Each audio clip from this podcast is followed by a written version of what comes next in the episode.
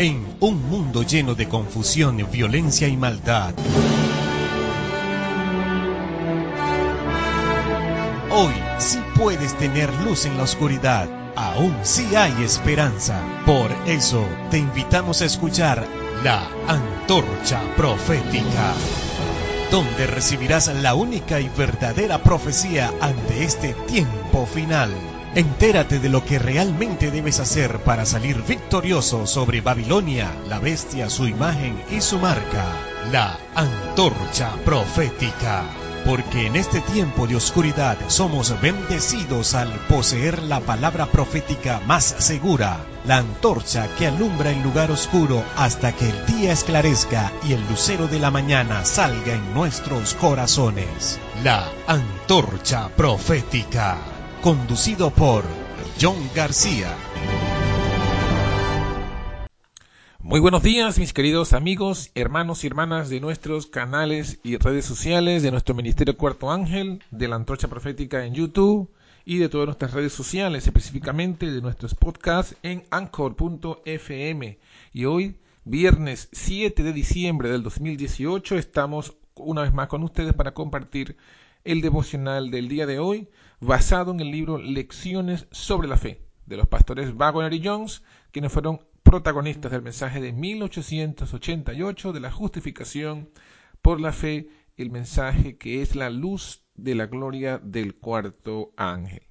Hoy estaremos estudiando el tema número 11, titulado Sin palabra de Dios no hay fe. Vamos a comenzar con una oración. Querido Padre que moras en el alto cielo, damos gracias por este nuevo día que nos das. Este nuevo día y un día de preparación para tu día santo. Nos permites abrir los ojos con vida y, nos y te damos gracias por ello, Señor, porque en tu misericordia has considerado que debemos vivir un día más para honra y gloria de tu nombre. Ahora que vamos a estudiar un poco este texto, este tema de lecciones sobre la fe, imploramos tu presencia, tu guía y tu dirección que tus santos ángeles derramen sobre nosotros tu espíritu y eso pueda ayudarnos a comprender tu verdad, Señor. De tu espíritu danos, de tu poder y de tu gracia. Te lo pedimos en el nombre de Jesús. Amén, Padre.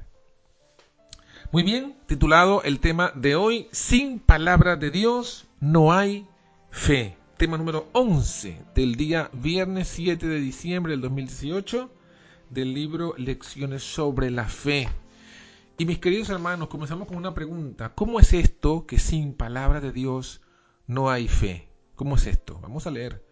La fe es completa dependencia de la sola palabra de Dios para el cumplimiento de lo contenido en esa palabra. Siendo así, conviene olvidar que allí donde no hay palabra de Dios, no puede existir ninguna fe. Así es, donde no hay palabra de Dios no puede existir ninguna fe. Así lo muestra la verdad de que la fe es por el oír y el oír por la palabra de Dios. Romanos 10, 17. Puesto que la fe viene en verdad por la palabra misma de Dios, está claro que la fe no es posible sin la palabra de Dios. Y esto espero que lo tengamos muy bien claro y muy bien establecido. Sin palabra de Dios no hay fe. La fe es por el oír y el oír es por la palabra de Dios. La fe no viene por el oír las noticias. La fe no viene por el oír las novelas. La fe no viene por el oír la televisión, ni por el, oír la radio. La fe no viene por el oír eh, los chismes. La fe no viene por el oír las críticas. La fe no viene sino por la palabra de Dios. Pero ojo, por la palabra de Dios. La fe tampoco viene por las fábulas que muchos predicadores relacionan con la palabra de Dios, ni por las historias e historias e historias de supuestos testimonios que se nos dicen que no tienen fundamento en la palabra de Dios. No, la fe no viene ni por las fábulas, ni viene por las historias, ni viene por cualquier otra cosa que no sea la palabra de Dios. Sin fe, sin palabra de Dios, no puede haber fe.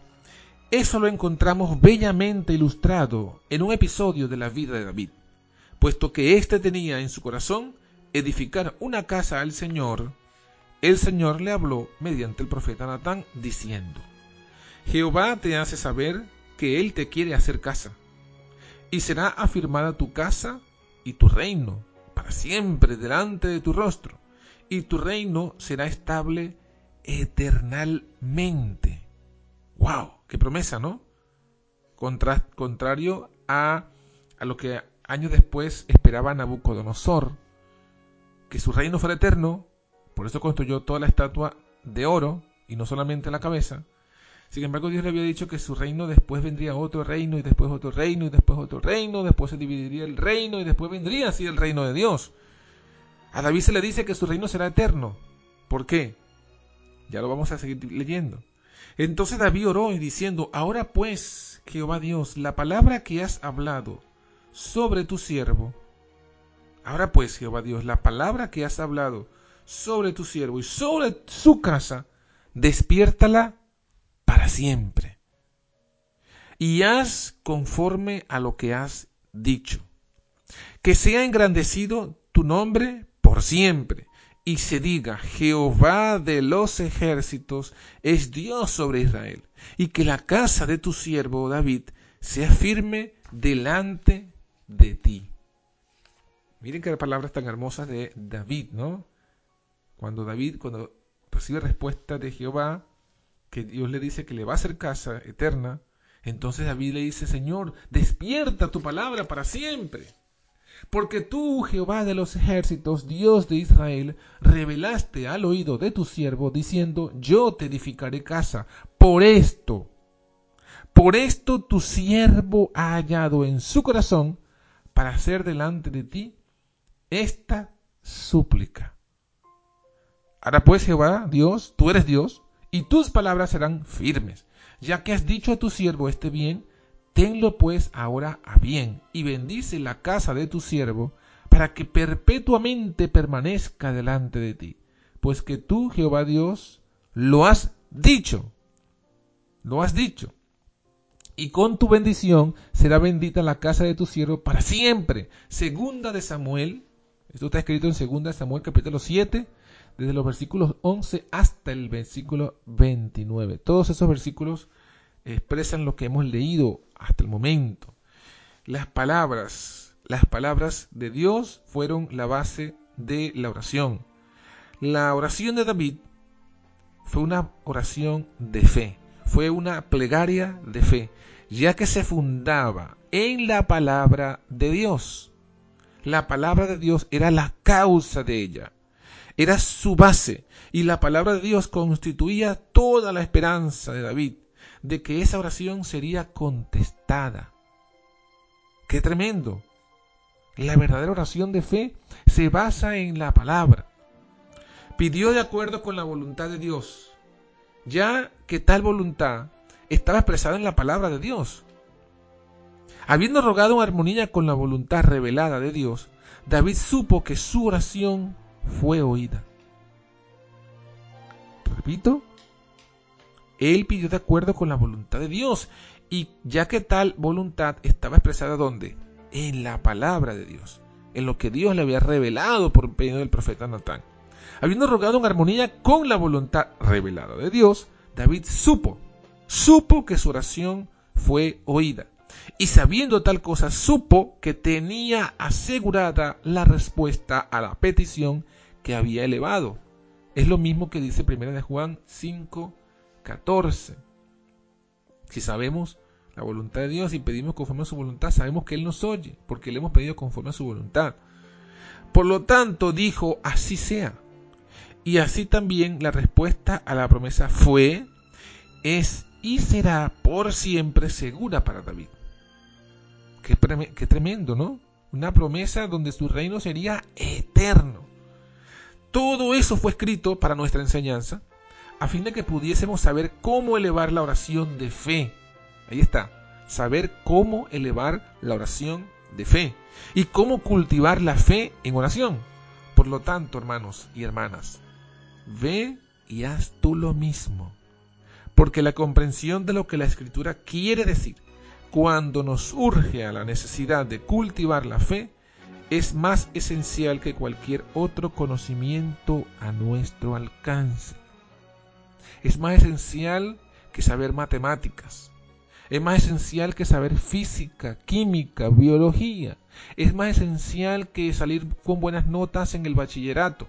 Es más esencial que salir con buenas notas en la universidad. Sí, así es la comprensión de lo que la escritura quiere decir cuando nos surge la necesidad de cultivar la fe es más esencial que cualquier otro conocimiento a nuestro alcance.